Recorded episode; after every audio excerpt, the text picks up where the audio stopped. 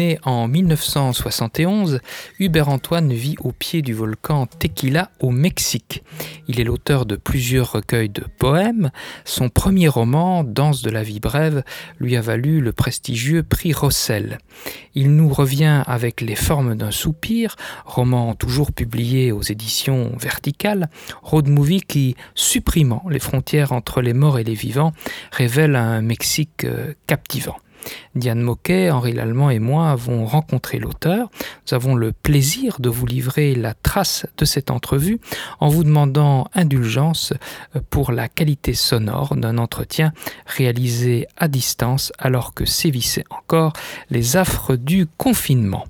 En ouverture, l'auteur nous lit le tout début de son livre et Henri nous en plante le décor, histoire de nous mettre l'eau à la bouche.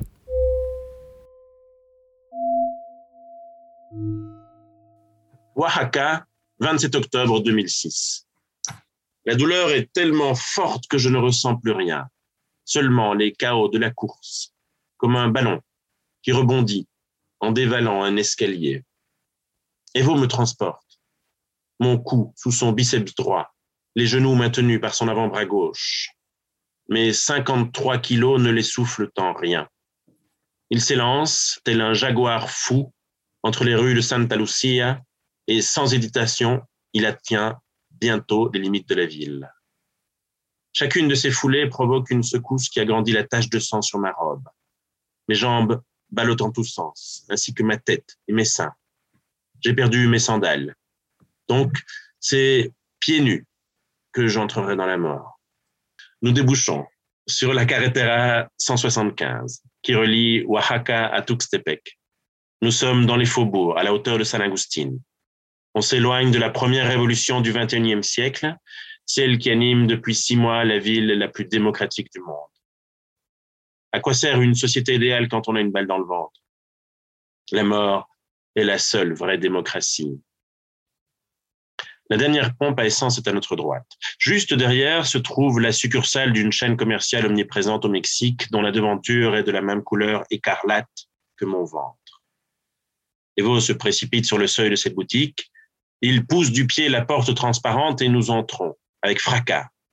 Deux clients font la queue à la caisse. Un jeune homme maigre, avec une casquette de baseball et une boucle d'oreille en noix de coco, ainsi qu'un gros homme, mal rasé, dont le t-shirt sale ne parvient pas à couvrir toute la panse. Derrière le comptoir, une dame, trop maquillée, en uniforme orange, est en train de rendre la monnaie.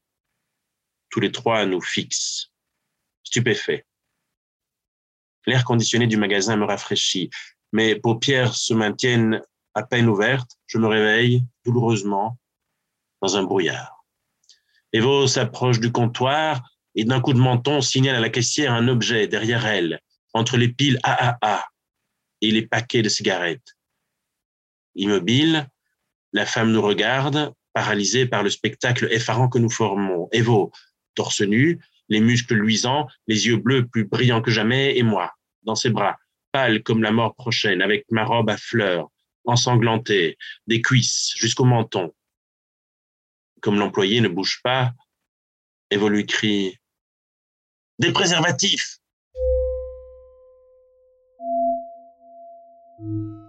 Après la danse de la vie brève, Hubert Antoine continue de nous raconter la vie et la mort de Melitza.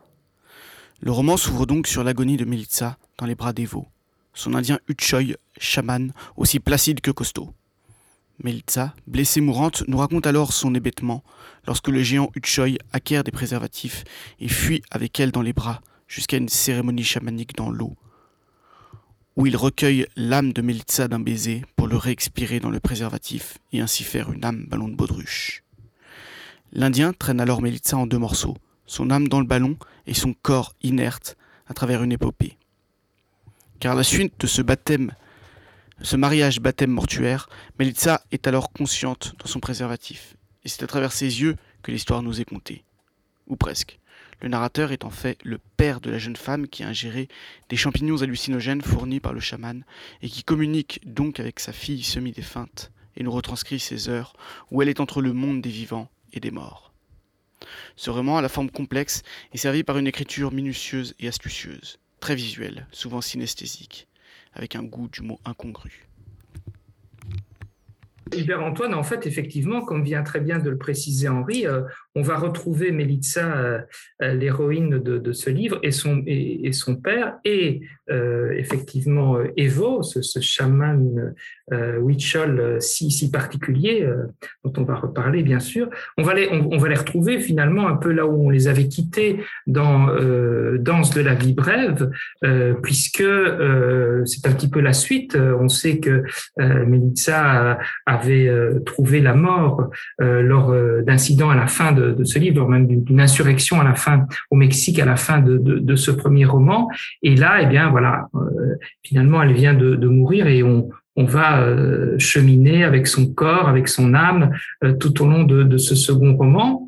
Et euh, en fait, on va, comme dans le premier roman, effectivement, comme Henri l'a dit aussi, on va avoir un récit euh, par des voies un petit peu détournées, puisque c'est deux ans après la mort de Melitza que euh, finalement son, son père, grâce à, à, un procédé assez magique hallucinatoire, va entendre sa voix et va, entendre le récit de, de ces dernières, j'allais dire, de ces premiers jours, ces premiers instants d'une nouvelle vie, en réalité. Oui, en fait, donc euh, j'avais envie de me lancer le défi de euh, créer un roman qui soit euh, dès les premières lignes tendu, où ce soit une histoire où on se demande tout de suite mais qu'est-ce qui se passe? Une jeune fille agonisante, le, la chemise, la robe en sang qui est transportée par un, un géant indien, savoir est-ce qu'elle est vivante, est-ce qu'elle est morte, est-ce qu'elle va survivre. Donc je voulais me lancer un, un défi d'être attractif dès les premières lignes et en même temps, pour ceux qui avaient eu euh, le, je vais pas dire le privilège, mais la chance de lire le, précédent, de retrouver les mêmes personnages. Et donc, c'est vraiment, c'est une suite, mais c'est aussi un roman tout à fait indépendant, une histoire complètement différente, qui peut se lire, euh, voilà, sans avoir lu le premier. Et c'est d'ailleurs assez, euh, je trouve intéressant de commencer par le deuxième, et puis d'avoir envie de lire le journal de la personne que, dont on vient de dire qu'elle était morte. Alors, on va, on va évidemment aborder certains aspects du livre. Juste peut-être dire quelques mots sur les personnages, parce que c'est vrai que soit on les a euh, retrouvés avec plaisir, euh, les ayant quittés au précédent roman, soit euh, on, les découvre, mais euh, de toute façon, ils, ils sont ils sont pas d'une manière vraiment euh, intéressante et on, s'attache à eux.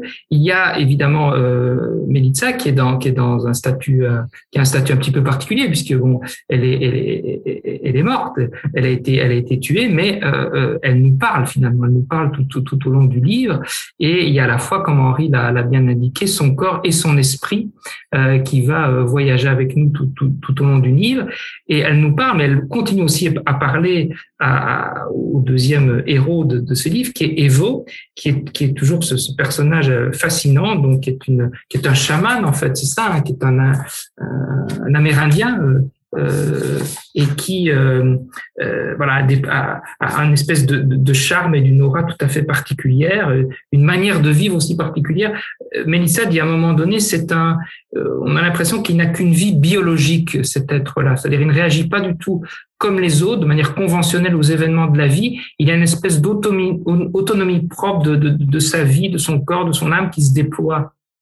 Oui, en, fait, c'est un, un Indien qui est issu donc des Huichol, qui est euh, probablement une, une des euh, peuplades sur le territoire mexicain les, les, plus importantes, mais il n'a pas été élevé par la tribu. Donc il a été élevé uniquement par sa maman, qui, qui est décédée assez rapidement, et donc il a dû s'élever seul, et il a euh, acquis, on ne sait pas encore comment, euh, des tas d'apprentissages, hein, de, de, relations avec la nature tout à fait particulières. Et en effet, il est, il est capable de de trouver n'importe quelle nourriture, n'importe quelle arme. Il peut faire du feu très facilement, rien qu'avec deux bouts de bois.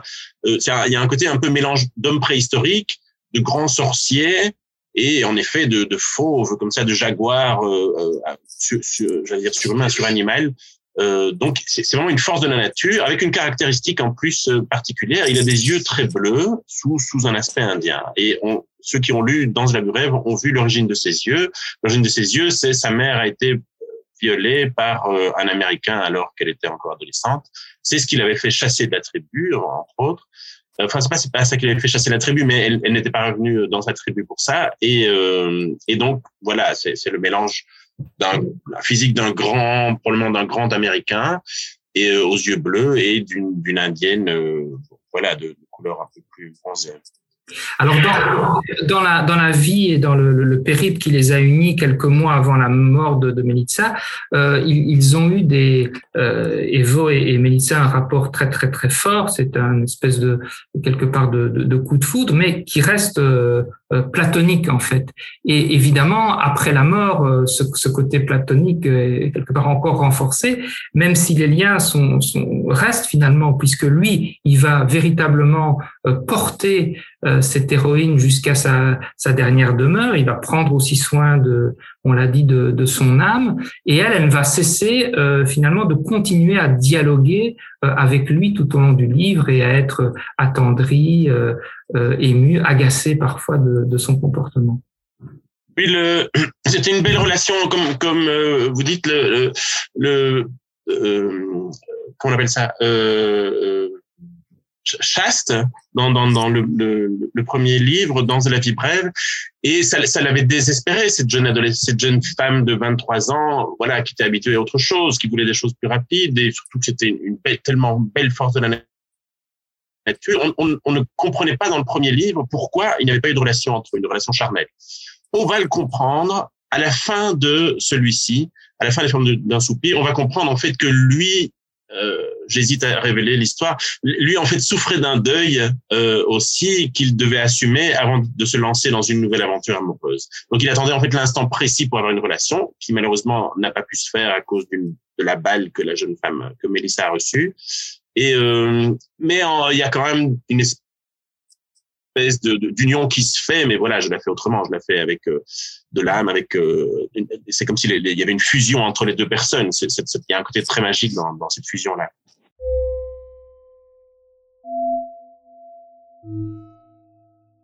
Alors, euh, on l'a dit tout au long du, livre, Evo va véritablement porter le, corps et, l'âme de, de dans un magnifique euh, avancée, traverser un, road movie quelque part euh, que constitue ce livre, et dans, dans, dans, une démarche qui peut s'apparenter à un rituel. Je crois qu'Henri, justement, tu, cet aspect t'a particulièrement marqué.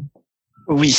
Euh, euh, bah, moi, j'ai trouvé dans ce livre quasiment une réécriture ou un hommage très appuyé à, au livre de Faulkner, euh, Tandis que j'agonise, euh, qui est d'ailleurs cité euh, quand pendant oui, cite, Tandis que j'agonise. Voilà, et donc euh, c'est ça. Et du coup, euh, on voit plein de parallèles entre le livre de Faulkner et le vôtre, euh, donc évidemment l'histoire d'un corps qu'on traverse euh, vers, vers, vers une sépulture dans un premier temps, euh, ce, ce, cet humour noir un peu morbide, euh, et puis le, tout le flot de conscience bien sûr parce que tout le livre est en flot de conscience de Mélissa et de, son père. Et, et j'avais vu que quand, quand j'ai lu, tandis que j'agonise, j'avais lu que Faulkner, il citait souvent une phrase de Marcel Mauss, l'anthropologue français, en, en interview. Il disait le rituel est un sacrilège qui réussit. Et donc voilà, et on peut dire, est-ce que peut dire que cette phrase s'applique aussi très bien au, Oh, j'adore cette phrase, je ne la connaissais absolument pas. Elle est vraiment très très belle. Euh, euh, euh, le, il y a une, émission au Mexique euh, à la radio qui s'appelle Le rituel de l'inhabituel. Et j'adore ce titre. C'est une émission de radio qui, est une, fois une heure par semaine. Voilà, c'est un, petit peu des choses étranges qui se passent, qui, sont voilà que les programmateurs trouvent. Et mais c'est une très belle phrase. le rituel est, est, un sacrilège qui réussit. Ouais, je, je, je, ne connais pas. Vous pouvez me rappeler le nom de, de, de l'anthropologue de... C'est Marcel Mauss, le, le, le cousin d'Emile Durkheim, euh, qui a écrit sur les potlatches et les, et les, les, ouais, les, un essai sur le don notamment, qui est très un peu connu. Il y a aussi en fait, le, il y avait un film, je ne sais pas si vous l'avez vu, qui s'appelle euh, les traits, je ne sais pas comment on dit en français en fait, les trois enterrements de Melquiades Estrada. Je sais ouais. pas si ça veut dire quelque oui. chose. Voilà, oui, oui bien sûr, avec. Euh, oui. Donc c'est un, euh, euh, un corps qui a été enterré trois fois parce que il y a, y a une, des propres des, des, funérailles auparavant. Il y a, y a un côté aussi migrant euh, de migrants assassinés, une relation entre un Américain, un, un, cow-boy américain, un, un, policier américain qui est très touché par un migrant et il va aller rechercher sa famille à, travers le Mexique et euh, donc il va le sortir de terre une première fois, le, le trimballer, mais vraiment c'est un corps qui, qui se décompose. Il est obligé de trouver des, stratagèmes pour le, le et euh, pour, le conserver. Et puis il va l'emmener, d'ailleurs d'une manière assez illégale, jusqu'au Mexique en, en, essayant de rechercher sa famille et en étant en ayant quelques désillusions par rapport à, à l'histoire qu'il avait. Il y avait voilà cette histoire aussi fort marqué. J'avais trouvé que ce script était vraiment exceptionnel. Et euh, donc voilà, ici, il y a le côté transport du corps, mais c'est assez rapide. Hein, c'est, 24 heures plus tard, euh, comme la loi l'oblige d'ailleurs au Mexique, le corps est enterré ou en tout cas il, reçoit une sépulture. Et, euh, et puis c'est l'âme qui est transportée ici. C'est vrai que la thématique de la mort, de la réincarnation, de la métampsychose, euh, mais aussi le symbolisme du souffle du vent, par exemple, et c'est très présent dans votre livre. Et je me demandais en effet si vous vous étiez inspiré de, de certaines spiritualités mexicaines et si oui, lesquelles. Est-ce que vous pouvez en parler en, en quelques mots? Est-ce que ça peut d'une documentation euh, euh, donc, le, les, les, on associe très souvent le, le, le Mexique avec euh, des, des, rituels de, de, mort, des rituels funéraires, la, fête des morts entre donc c'est un peu plus long que, seulement le 2 novembre. C'est plus ou moins du 28 octobre jusqu'au 2, 2, novembre. Il y a, a chaque, chaque jour un sens particulier. Je pense que pas mal de gens ont vu le film Coco, qui, qui, euh, qui est un, un, long dessin animé, un film euh, qui, qui, relate assez bien cette magie-là, ce, rapport entre la mémoire, entre les âmes, entre les, les, les, les morts et, les vivants, comment on les fête. Euh, ce, ce jour préside de la fête des morts. Euh, certainement, des gens ont vu des cimetières euh, merveilleusement illuminés avec des gens qui, je ne veux pas dire font la fête, mais euh, pour respecter le. Parfois, les, les, cadavres sont sortis, sont mis euh, sur les tombes et on parle avec eux, on, on, leur offre un verre de whisky, on mange avec eux. Il y a certainement beaucoup de gens aussi, s'ils aiment le Mexique, ont lu euh, le chef-d'œuvre absolu de Malcolm Lowry, euh, Sous le volcan, euh, qui, euh, qui raconte les, les, 24 heures donc de la fin de ce consul alcoolique, ce jour-là, le jour de la fête des morts. Et moi, en fait, j'avais envie de, comme j'avais la chance d'avoir un héros qui était un peu particulier, qui était mexicain, mais qui n'était pas exactement dans une tribu particulière, dans une tradition particulière. Il avait sa propre, sa propre mythologie et l'amour qui, visiblement, il est très maladroit pour démontrer son amour. C'est cette espèce de, de, grande bête fulgurante, euh, chamane. Euh, il, n'a jamais su dire euh, seulement avec des stupides cadeaux qu'il qu qu faisait à, Mélissa. Il n'a jamais su exprimer cet amour-là et il va le montrer d'une certaine manière, donc toujours à travers les yeux du père, et il va lui montrer en faisant des funérailles quelque peu impressionnantes, en tout cas, dans, c'est une tombe face à un infini merveilleux avec des, des, des, des couleurs, un coucher de soleil. voilà, c'est un peu des funérailles très, très impressionnantes. Oui, j'avais une autre question, en effet. Euh, c'est que moi, j'ai perçu une, assez forte résonance euh, de votre livre avec euh, Les détectives sauvages de Bolagno. Et euh, voilà, donc pour euh, situer un petit peu donc, ce roman, Les détectives sauvages, il se passe au Mexique. C'est également un récit polyphonique euh, d'un road trip. On y retrouve un style qui mêle humour et poésie, trivial et spirituel, un peu comme, comme dans votre livre. Et on y retrouve aussi un journal intime et la traversée d'un désert. Et euh, je vais faire comme Henri, c'est-à-dire que je vais citer une phrase de Bolagno et à savoir si ça peut aussi s'appliquer à vos yeux, à votre livre. Donc Bolagno dit de son livre Je crois que mon roman a presque autant de lectures qu'il y a de voix en lui. On peut lire le livre comme une agonie. On peut le lire aussi comme un jeu. Je ne sais pas si oui, ça vous parle. Euh, oui, ça, moi j'avais extrêmement ri dans, en, en, lisant Les Détectives Sauvages. Je l'ai lu il y a très longtemps. Et euh, j'avais, euh, enfin voilà, je trouve que c'était très très drôle. Tout ce, ce, ce, ce bas fond de Mexico m'avait fait, enfin, je ne revenais pas. Je, je, me souviens que j'en avais parlé. Donc j'ai un petit restaurant et donc j'avais un, un, un c'est un serveur qui me qui l'avait conseillé et il m'avait dit quand on était à la faculté, il avait étudié les lettres hispaniques et il a dit quand on était à la faculté, on, avait des clubs de détectives sauvages. Et donc, ils étaient, euh, ce livre était cultissime parmi les étudiants de, littérature euh, hispanophone. Euh, oui, moi je suis assez surpris et agréablement surpris quand des gens me disent Ah, mais ton livre est très drôle. Et ça me fait super plaisir quand on me dit ça. ma famille, mes amis, comme j'ai perdu mon épouse il y a deux ans et demi, voient plus, recherche plus ma femme à travers euh, mon deuil, à travers tous les chapitres. Et c'est, un peu étrange parce qu'en fait, le synopsis de, de ce roman-là, je l'ai écrit il y a plus de cinq ans, bien avant le décès de mon épouse, euh, un, décès tout à fait euh, soudain. Et donc, je ne, c'est, un peu, il y a, y a, ce mélange. J'aime bien qu'on, qu'on me lit ça. Les gens voient plus le côté poétique, des phrases poétiques. d'autres voient plus le, le le côté amoureux, le côté romantique. Le côté romantique, ça j'aime bien aussi qu'on le souligne, en fait. voilà, c'est mon, côté romantique.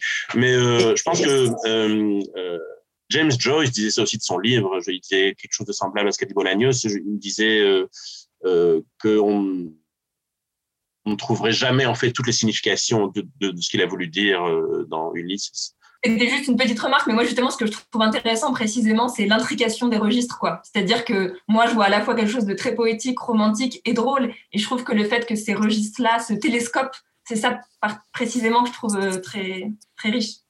Oui, oui. Et, il est drôle un peu à, la manière d'un de, de, de, cet humour macabre euh, qui, tient peut-être du Mexique, mais aussi parce que je, pensais à la balade du Grand Macabre de Geldorod, on n'est pas très loin non plus. Oh, ah, mais ça, euh, moi, le Geldorod, je l'associe vraiment à la Flandre, à, l'humour un petit peu moyenâgeux, comme ça. Euh, j'ai vraiment, j'ai une époque Geldorod, quand j'avais 20 ans, tout son théâtre, tout ça, j'adorais, j'en ai même représenté. J'ai participé à une pièce de théâtre avec des marionnettes. Et euh, ça me fait super plaisir. Et c'est, il y a un côté vraiment magique dans Gelderot. Michaud m'a aussi très très fort impressionné, euh, sa manière de percevoir le monde. Dans, mon livre préféré, c'est Ecuador de, de Michaud, donc son journal, un journal de voyage comme, comme, comme il n'y en a pas deux en fait. Euh, et euh, je veux dire, sa manière de regarder les gens et de percevoir le monde, son rapport à la vitesse euh, à l'intérieur du livre, euh, comme dans ses œuvres d'art, d'ailleurs comme, comme, dans ses peintures, euh, ou dans ses dessins, c'est euh, c'est vraiment ça, ça m'a fort fort euh, marqué complètement. Mais tout ça, ça me fait bien plaisir, hein, vraiment, voilà, cette, association. Mais je pense en effet, j'ai écrit il n'y a pas très longtemps un article qui raconte quel, ce que j'ai de belge en moi. Si on lit mes deux livres, il n'y a pas grand-chose de belge dans ces deux livres qui sont 100% mexicains, même, je pense. Et, euh, et l'humour, c'est très probablement, voilà, ça, c'est quelque chose que je, traîne avec moi de, de, de, de, mes 25 premières années en Belgique. Oui, en effet, il y a, je trouve une, énonciation qui est assez intrigante euh, dans votre livre. pour le dire assez rapidement, il s'agit d'un père qui accède à la voix de sa fille disparue et qui fond sa voix avec la sienne dans un récit euh, à la première personne cette énonciation, elle est parfois troublée euh, par des incises en italique et entre crochets qui, sont donc la voix du père qui parle en, son propre nom, cette fois. Et je me demandais tout simplement pourquoi euh, vous avez eu recours à, ce jeu énonciatif et en quoi celui-ci répond au mode d'énonciation de votre précédent roman, donc euh, Danse de la vie brève, qui lui reprenait les carnets de, de Mélissa. Donc, j'avais imaginé dans Danse de la vie brève que euh, le père avait reçu ces, euh, trois carnets et ils avaient traduit en français, euh, langue qu'il dominait parfaitement, en y mettant justement des incisions, soit explicatives, soit pour corriger une erreur de sa fille. Et dans le, deuxième, où c'est vraiment c'est le père qui écrit complètement de la première à la dernière ligne ses funérailles imaginaires, on va dire.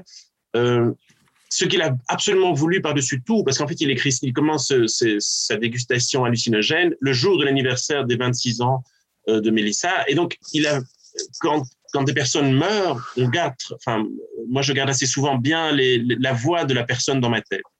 Et euh, je, il voulait absolument retrouver cette voix, mais c'est-à-dire toutes les intonations. C'est pas spécialement une voix, une discussion normale. Euh, visiblement, ils s'entendaient très très bien. C'est une relation particulière puisque euh, n'a jamais connu sa maman qui, est morte en couche. Euh, mais euh, c'est ça, ça, ça, ça, prenait aussi la forme de euh, d'engueulade qu'ils avaient auparavant. Il a voulu reproduire une engueulade euh, euh, que Mélissa avait avec lui, de même que des rires, que même des ironies. Et parfois, en effet, on a l'impression qu'il parle à sa fille et parfois il se parle à lui-même, parfois il... donc, il y a une évolution en fait dans l'écriture probablement qui s'est faite pendant ou moins cinq jours de consommation de, l'omelette magique, de l'omelette hallucinogène. Et on sent bien que plus la consommation se fait, plus enfin vous, vous le savez bien, vous qui prenez les drogues, que c'est que plus on en prend, moins l'effet est, important. Et donc probablement vers, la, vers, la, vers le cinquième jour, c'est pas du tout le même effet, il est plus allé dans l'imagination, c'est pour ça qu'on entend moins sa fille d'ailleurs et qu'elle disparaît.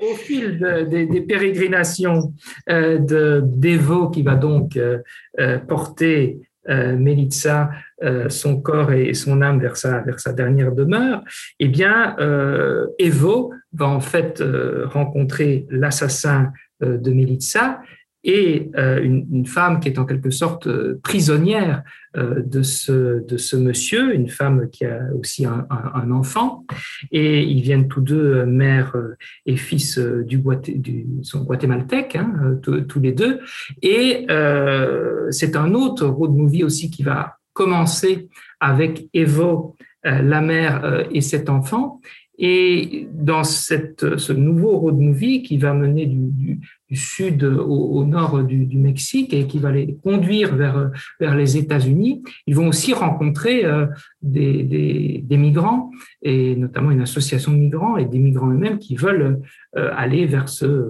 cet Eldorado, ce nouveau monde que constituent les États-Unis. Et là, le roman évoque alors effectivement le, sort de, ces, migrants. Euh, et euh, voilà, je me demandais euh, comment, si c'était aussi l'idée dès le départ d'évoquer ce, thème qui vient se, fusionner avec l'histoire première. Alors, le, dans, dans la vie brève, j'avais voulu signaler, insister vraiment sur deux caractéristiques tout à fait mexicaines qui sont la révolution. Hein, le Mexique a été la première révolution du XXe siècle en 1910 euh, et, la, première révolution aussi du XXIe siècle, justement celle que je raconte en 2006. C'était une révolution un peu plus locale, mais qui était vraiment une, vraie révolution avec énormément d'idéal. Et, euh, le côté danse, fête, euh, qui est un peu une caractéristique de toute l'Amérique latine, mais dans, mon cas ici particulièrement du Mexique. Celui-ci, Les formes d'un soupir, j'ai voulu donner deux autres caractéristiques toutes euh, importantes du Mexique. La relation avec la mort, c'est euh, un peu, on associe toujours la fête de la mort avec quelque chose d'assez de, exceptionnel au Mexique, en effet, et euh, la migration. La migration qui est la deuxième source de revenus du Mexique. C'est-à-dire que les, fonds envoyés par les Mexicains aux États-Unis, qui sont entre 25 et 30 millions, est la deuxième source de revenus de, la plupart des familles mexicaines euh, au Mexique même. Donc, c'est très, très important. Et c'est la frontière la plus traversée au monde, hein, la, frontière mexicano-américaine. Et donc, je, voilà, je, voulais mettre ces deux thèmes-là un peu en correspondance, qu'il y avait une suite, que ça soit au moins, euh, que ça parle de, de choses euh, voilà, typiques de ce pays-là. Et, dans ce contexte, euh, le personnage d'Evo, alors qui, est multiple euh, et, qui est déjà bien énigmatique tel qu'on l'a décrit, mais il y a une autre dimension aussi euh, supplémentaire. Il a un peu une dimension de justicier, je dirais. C'est-à-dire que, évidemment, déjà, il veut rendre justice à Melitza et on va, on va retrouver son assassin et puis on, rend justice à son âme, son corps en, en l'apportant dignement euh, finalement dans sa dernière demeure, mais il est aussi justicier euh, par rapport à ce sort des migrants, c'est-à-dire qu'il il le, prend en compte et il devient quelque part un, guide euh, pour ces, migrants et en, essayant de, voilà, de, leur, de, les, de les mener ça va être compliqué, on ne va pas tout révéler parce que c'est un, parcours semé d'embûches, mais il, prend, il, prend la tête de ce, de ce cortège de migrants. Oui, donc la fonction de euh, Evo, qui a plus ou moins 34-35 ans, euh, on, on, sait exactement, on ne le sait pas précisément, il était passeur. Donc passeur, en, espagnol ou même en anglais, on dit coyote, donc un, coyote, c'est-à-dire qu'il fait passer des migrants entre euh, le, Mexique et les États-Unis. Cette fonction est très souvent associée à des euh, malfaiteurs et des gangsters qui demandent des sommes hallucinantes pense que présentement, on est entre 8 et 10 000 dollars par personne. Donc, euh, à l'heure actuelle, il faut imaginer que ce sont des sommes invraisemblables. Et euh, d'ailleurs, mine de rien, je, je, je, donne un truc, si jamais il y a des migrants qui nous écoutent et qui lisent le français, en lisant mon, livre, je conseille vraiment la route que, les héros prennent, parce qu'elle est vraiment pas chère et on peut facilement franchir la frontière euh, à cet endroit-là. Et donc à Oshinaga. Et le, donc sa fonction était d'être passeur et donc c'est un passeur gratuit qui en fait fait partie, comme, comme vous l'avez mentionné, d'une association United Dreams qui, n'existe pas, mais il, y a, énormément d'associations sur toute la frontière mexicaine, américaine, et euh, qui euh, euh, prennent en charge les migrants, aident les migrants. Lui, voilà, il, il, se dédie à faire passer les migrants. Et dans le cours du roman, à partir du moment où en fait il va rendre justice, où il va essayer de rendre justice à Melissa en rencontrant l'assassin mexicain de, de, de, de Melissa, euh, il va reprendre sa fonction de passeur et sauver justement le, le, la prostituée et son fils qui étaient emprisonnés euh, par ce macro, par, ce, par cet assassin monstrueux. Juste, je, je, je précise une, une, une, euh, quelque chose. À partir du moment en fait où il rencontre l'assassin euh, de Mélissa, euh, je m'étais lancé en fait dans toute une interrogation sur comment rendre justice, comment, quelle est la justice, qu'est-ce que méritait cet assassin-là. Donc, j'avais écrit plus d'une trentaine de pages en fait sur euh, bah, qu'est-ce qu'il faut en faire, qu'est-ce qu'il faut faire de, son propre assassin. Si on avait, si, on était assassiné, qu'est-ce qu'on fait? La peine de mort. Et donc j'ai commencé à faire tout un long, des, longs chapitres sur euh, mon opinion euh, sur ce sujet, sur euh, comment châtier, comment rendre justice exactement, puisque visiblement c'était un, crapule fini, puisqu'il était en plus macro et, et un policier véreux un ancien policier véreux. Et donc, et, à la fin, je l'ai supprimé. J'ai supprimé tout ça. Je dis, c'est, c'est pas la place dans ce livre si je veux qu'il soit un petit peu romantique, magique. Je veux pas essayer de démontrer quelque chose. Je veux pas. Euh, en plus, il y a des, des, des gens qui connaissent certainement bien mieux que moi. Et, euh, et donc, j'ai trouvé là aussi une solution comme châtiment. Euh, je veux pas la révéler, mais le, je trouvais que ce châtiment était. Euh, il y avait un côté vrai châtiment on va voir les conséquences. Et puis le hasard prenait un petit peu euh, le châtiment final euh, dans, dans, à partir du moment où le policier n'est plus.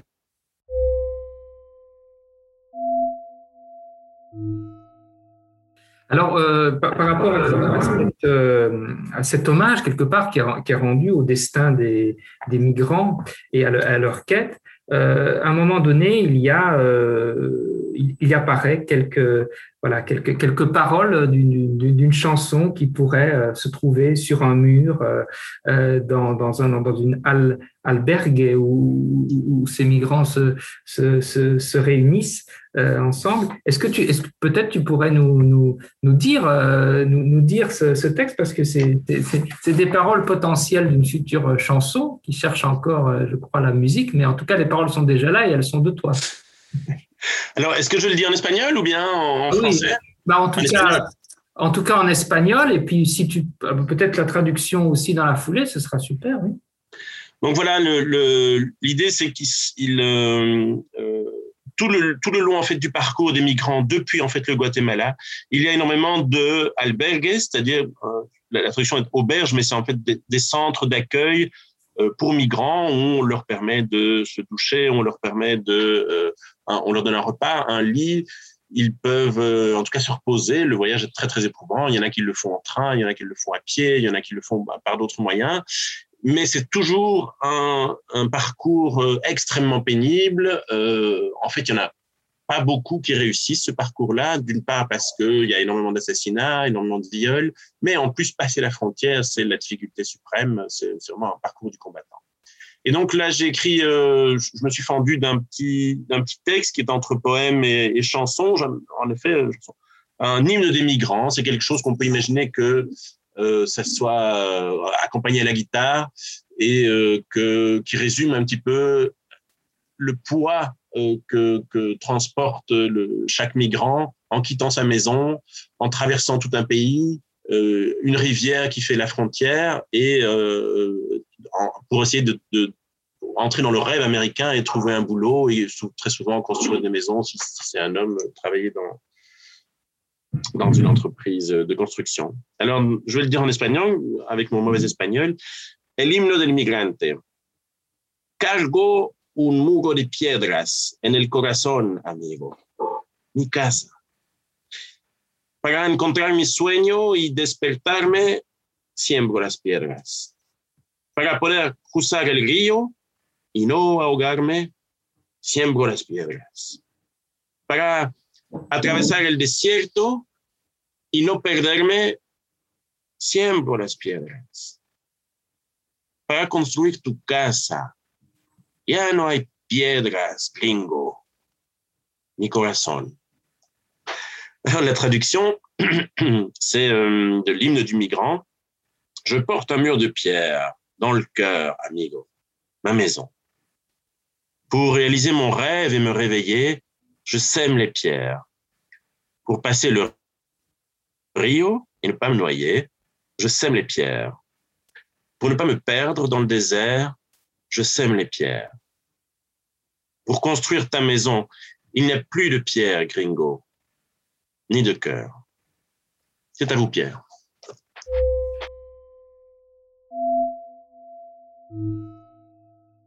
Moi, je voulais, euh, alors, euh, pas un retour en arrière, mais justement, puisqu'on a vu un petit peu les, les coulisses de, de l'écriture et les procédés, euh, d'écriture, et que, voilà, effectivement, on a un peu décortiqué la manière dont il y avait ces, toutes ces, ces voix et, et, comment le récit se tissait. Il y a aussi un élément supplémentaire, c'est que le, le, lecteur est interpellé très, enfin, plusieurs reprises. Il est accompagné, euh, il est accompagné dans la, dans la lecture. Et euh, alors, je me permets juste de, parce que c'est vraiment intéressant, ça, ces petites, euh, ces petites adresses au lecteur, de, prendre juste quelques très très courts exemples. Par exemple, à la page 164. Euh, il y a véritablement une invitation au lecteur euh, quelque part à, à, partir et à, et à, fermer le livre. Euh, si tu tournes les pages, tu trouveras des mots, des phrases droites et maladroites, mais qui ne rendront jamais complètement la fraîcheur d'une mangue ou la puanteur d'un cadavre. La lecture n'est pas un sens, c'est un moyen de locomotion, du plaisir. Mon pays s'apprécie moins avec les mots qu'avec des nerfs. Viens, ferme ce livre, prends un avion, monte dans un vieux coucou, etc., etc. Donc là, c'est une première adresse au lecteur. Il y en a une autre à la page 206. Euh, là, c'est assez étonnant. C'est un peu l'écrivain qui se, qui se moque lui-même quelque part peut-être de, de, son style. La phrase dit L'heure présente à genoux devant son lecteur un paragraphe qui s'ouvre comme un écrin. À l'intérieur brillent les mille bras tendus d'un astre qui roule la même pierre chaque jour. Et l'auteur ajoute au carrefour qui suit ces trois lignes pompeuses, Evo prend une perpendiculaire à la route 45 et s'engage dans un chemin fabriqué uniquement de traces de roues au calibre large. Et puis, euh, une, dernière, euh, une dernière adresse au lecteur, euh, plus loin, la relativité se mesure par le point de vue. En littérature, certaines pages paraissent plus longues que d'autres lorsque l'auteur enrichit ou alourdit la lecture de descriptions. Dans la vie, c'est pareil. Le temps se distille plus lentement dans la dépression ou le deuil, plus vite lorsque la passion vous anime. Ça, c'est vraiment intéressant parce qu'on a l'impression que le livre s'ouvre à la fois sur les paysages où l'auteur invite le lecteur à, voyager au-delà du livre, mais il s'ouvre aussi sur, le, sur des correspondances entre la temporalité de la vie, temporalité du, du, livre. Voilà, c'est vraiment euh, intéressant ça aussi, ce procédé. Ça, me fait très plaisir. Les trois extraits, je ne les avais jamais associés en fait ensemble comme ça. Et, euh, euh, j'aime vraiment bien qu'ils qu soient lus comme ça l'un après l'autre. Euh, donc il faut imaginer que le papa, celui qui écrit le livre, il est philosophe. Il, a, est philosophe. Il a longtemps travaillé dans une université jésuite. Et je raconte brièvement ça dans le premier livre, dans, dans la vie brève. Et il a, voilà, il a visiblement des convictions euh, très, très tranché, entre autres impliqué socialement. Et donc ici, il, il, il, se permet en même temps de jouer, de, faire de l'humour dans une même phrase, euh, parce que voilà, c'est lui qui écrit ce livre. Euh, on a vu à un moment donné qu'il prenait de la tequila sous les conseils de, la voix de sa fille, et donc en écrivant des phrases, il, voilà, je ne veux pas dire qu'il s'écoute, mais voilà, il, vraiment du plaisir à, écrire. Et je, pense que c'est partie de, peut-être des traits d'humour que, que, les gens avaient relevé et qui m'a bien fait plaisir. Et alors, ça, ça, renvoie aussi euh, à, la différence de tempérament euh, euh, entre le père et la fille, parce qu'elle elle le redit, comme, comme elle le disait, je crois, dans le premier roman aussi, quelque part, que bon, Mélitza, puisqu'elle est, bon, est morte au début de ce roman, elle dit, bon, moi, j'ai pas de message particulier à délivrer, j'ai dansé comme le titre du premier roman, une vie brève, qui ne doit pas se mesurer en temps, mais en action ni en péché. Face aux grandes affirmations philosophiques que nous sortait parfois mon cher père, j'ai toujours préféré ce, moteur et refrain, on ne vit qu'une vie à la fois. Donc le papa, c'est effectivement les grandes phrases, les affirmations philosophiques, euh, qui peuvent devenir pompeuses parfois dans son style, et elle, c'est le, c'est le plaisir de la, de la vie. C'est quelqu'un qui a, même dans la mort, on pourrait dire, ou même après la mort, parce qu'elle reste très très vivante dans ce livre, qui a cette volonté finalement d'appréhender la vie de manière très très charnelle, très très sensuelle,